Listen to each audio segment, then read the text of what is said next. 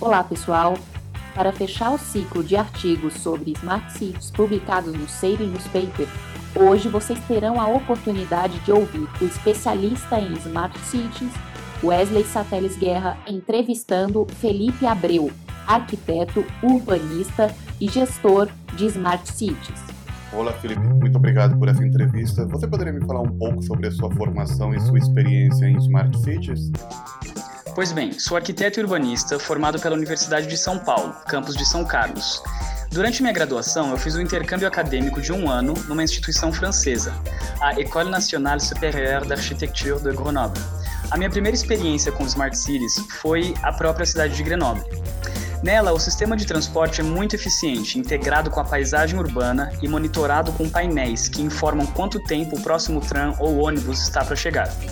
Ainda lá, eu conheci o eco-quarteirão da Caserne de Bonne, que é um modelo de, de quarteirão muito focado na mistura social, entretenimento, tecnologia para economia de energia no uso de materiais e técnicas para o conforto térmico nas edificações. O direito à cidade é uma realidade em Grenoble. Voltando para o Brasil, eu quis aplicar o que eu aprendi na cidade no meu TCC.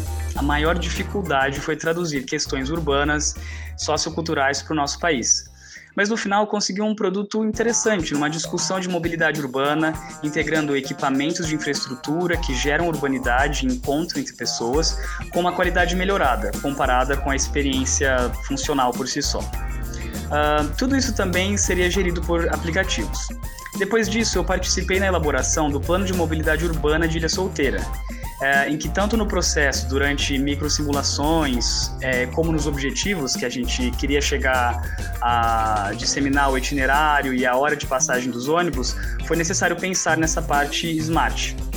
Fora, claro, um melhoramento na experiência e deslocamento do pedestre e ciclista, que é muito forte nessa cidade universitária.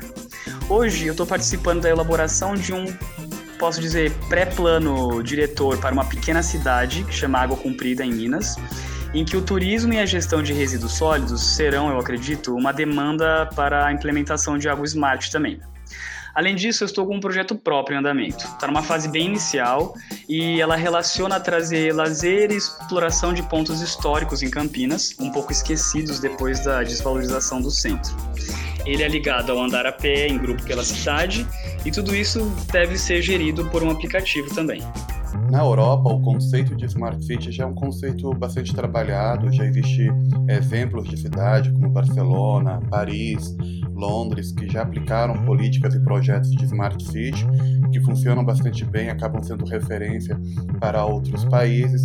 Agora em Barcelona está tendo o maior evento, né, a maior feira do mundo de Smart Cities. Uma comitiva de mais de 30 prefeitos brasileiros foram assistir essa feira. Mas aqui no Brasil, embora já existam alguns projetos, ainda temos bastante confusão né, sobre o que significa ser uma Smart City. Na sua opinião, o que significa ser uma Smart City, uma cidade inteligente? Para muitos, é, a adesão ou a instalação de serviços básicos já são considerados projetos de Smart Cities. Mas na sua visão, o que, que transforma um projeto em um projeto de Smart City e não em um projeto de gestão convencional?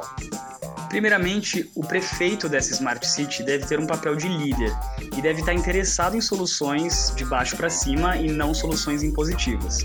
O cidadão não é um espectador das mudanças, mas sim passa a ser um prosumidor.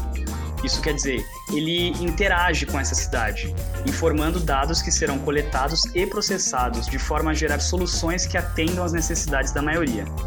Essas necessidades vêm de diversos temas, sejam eles segurança pública, educação, coleta de lixo, uh, mobilidade urbana, saúde e etc. O prefeito deve tomar cuidado para que essas parcerias público-privada, privatizações e concessões não transformem a cidade em uma cidade empresa, em que o lucro e a supervalorização uh, do, do produto em si cria uma diferença social muito grande. A arrecadação privada de custos ela é uma iniciativa que apresenta esses dois lados, um positivo e o outro perverso. Qual é o preço que eu pago por aceitar esse dinheiro? Quem deixou de usar esses novos serviços que estão sendo criados? Até que ponto eu perco o encontro e confronto saudável de cidadãos em uma cidade onde existem os direitos e deveres para se tornar um shopping a céu aberto?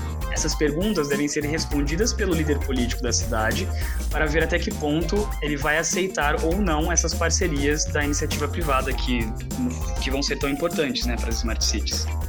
É, se considera que é, até 2020, né, mais de 80% da população é, mundial é, irão viver em grandes polos urbanos. Então, existem muitos desafios na ocupação dos espaços urbanos.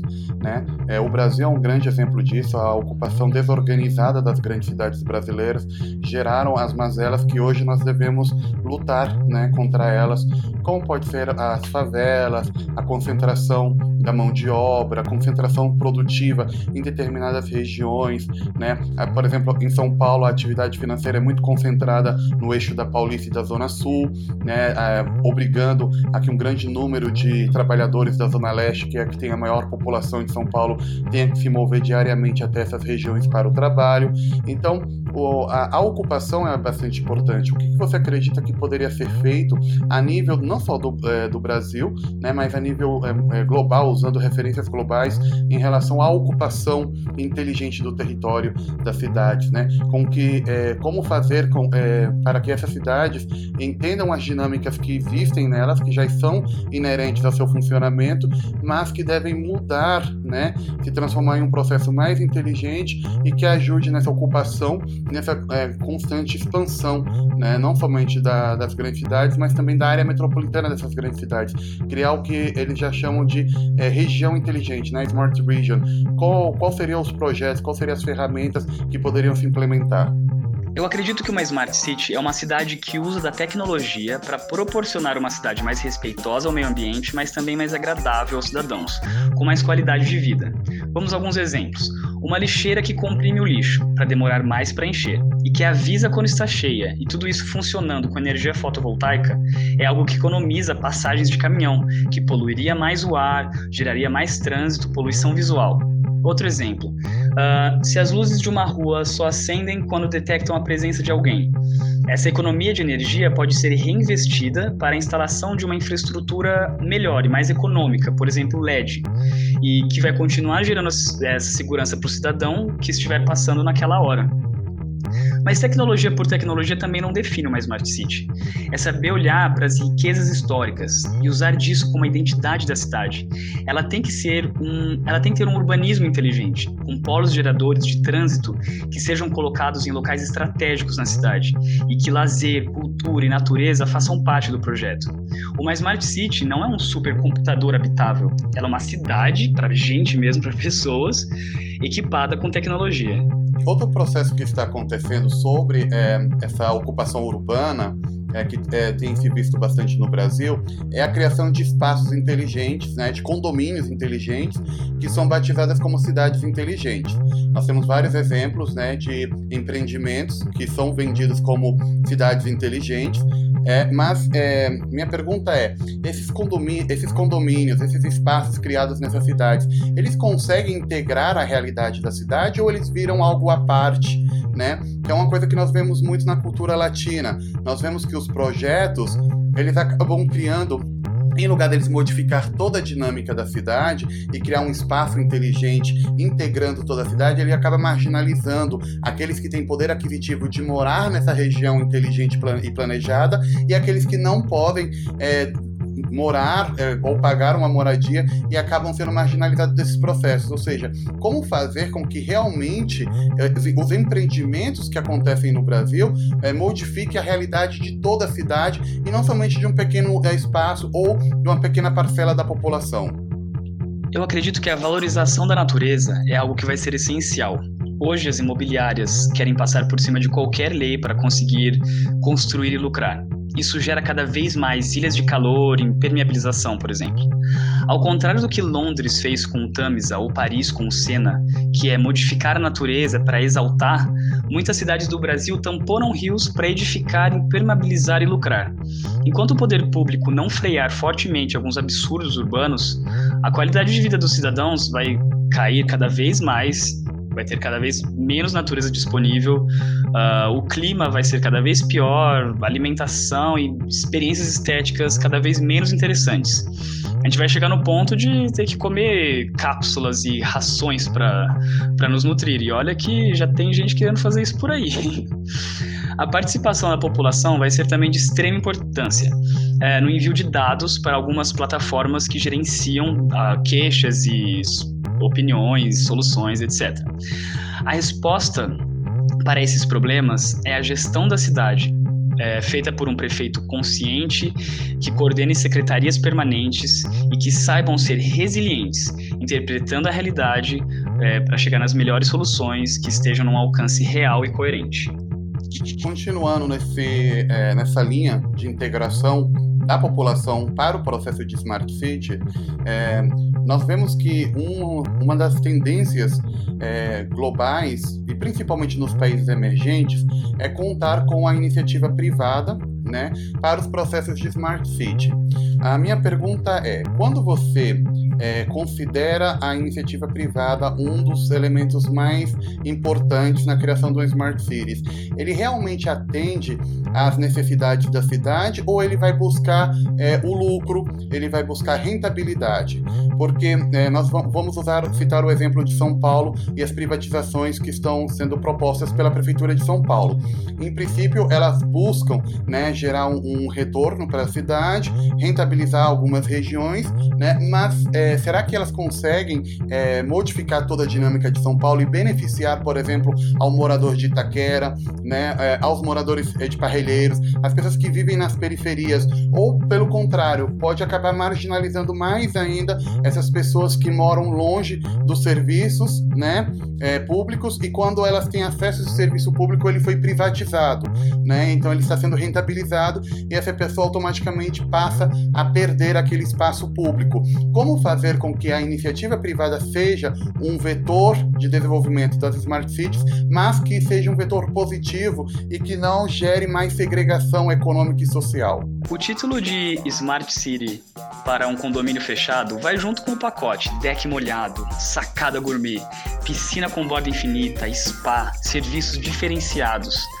Porém, esse título, Smart City para condomínios, vai esvaziado de significado e deturpa o seu real sentido. E vai ser só mais um chamarisco para atrair os moradores top, diferenciados e chiques, que não aguentam olhar para uma cidade desigual e, se você me permite a palavra, às vezes pobre. Esse tema me faz lembrar um trabalho que eu fiz na faculdade em Grenoble, em que eu comparava essa cidade francesa, sustentável, integrada, uh, e mais especificamente falando do eco-quarteirão de, de Bonn, uh, com a cidade de Campinas, e levando mais o exemplo do Complexo Galeria, que contém condomínios fechados de alto padrão, shopping center com academia, escola, prédios comerciais, supermercado com modelo americano e longe do centro, degradado, claro. Numa realidade em que não há interesse para uma mínima equidade urbana e que as imobiliárias falam mais alto do que a voz pública, gera-se a cultura do medo e os condomínios top são a solução de segurança. Uma proposta muito diferente de uma administração seria pensar uh, no urbano social e pensar em integrar a cidade, não criar bolhas de lugares perfeitos.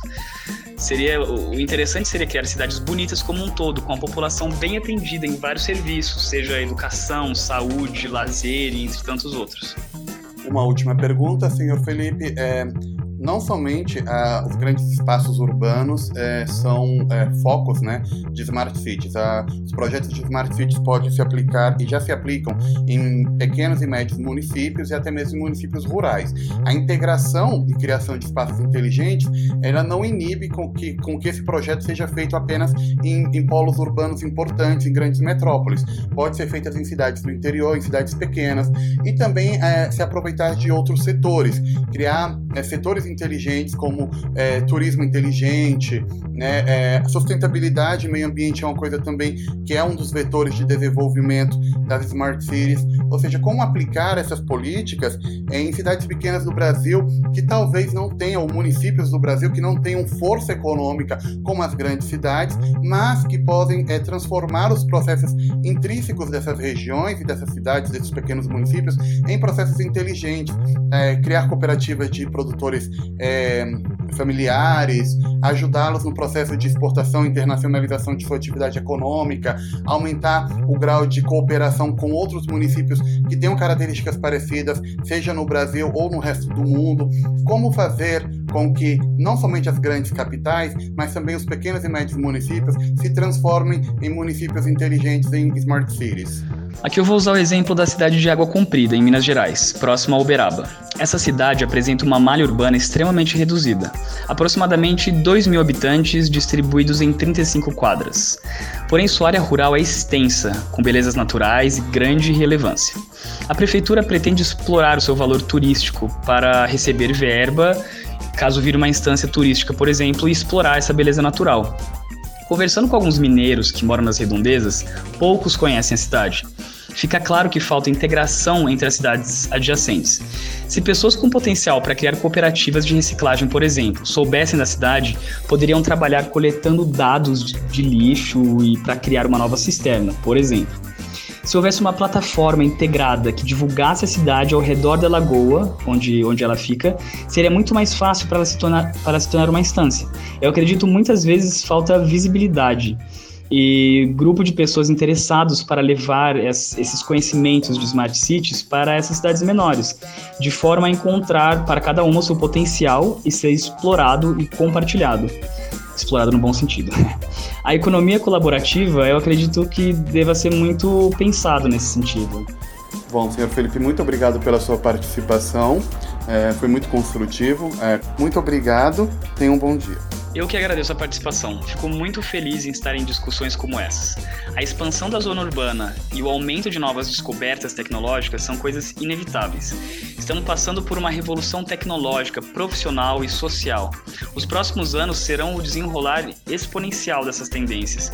E eu acredito, como arquiteto urbanista, que esse é um momento extremamente delicado, em que temos que, ao mesmo tempo que abraçar essas mudanças, lutar para que os impactos na qualidade de vida e da própria natureza e da cidade seja o mais positivo possível. Um, eu ainda tenho muito a aprender e errar para chegar em um ponto ótimo, mas eu continuo meu trabalho buscando achar respostas para essas e outras perguntas e desafios que ainda estão para ser criados, o que me instiga e me anima mais do que me amedronta.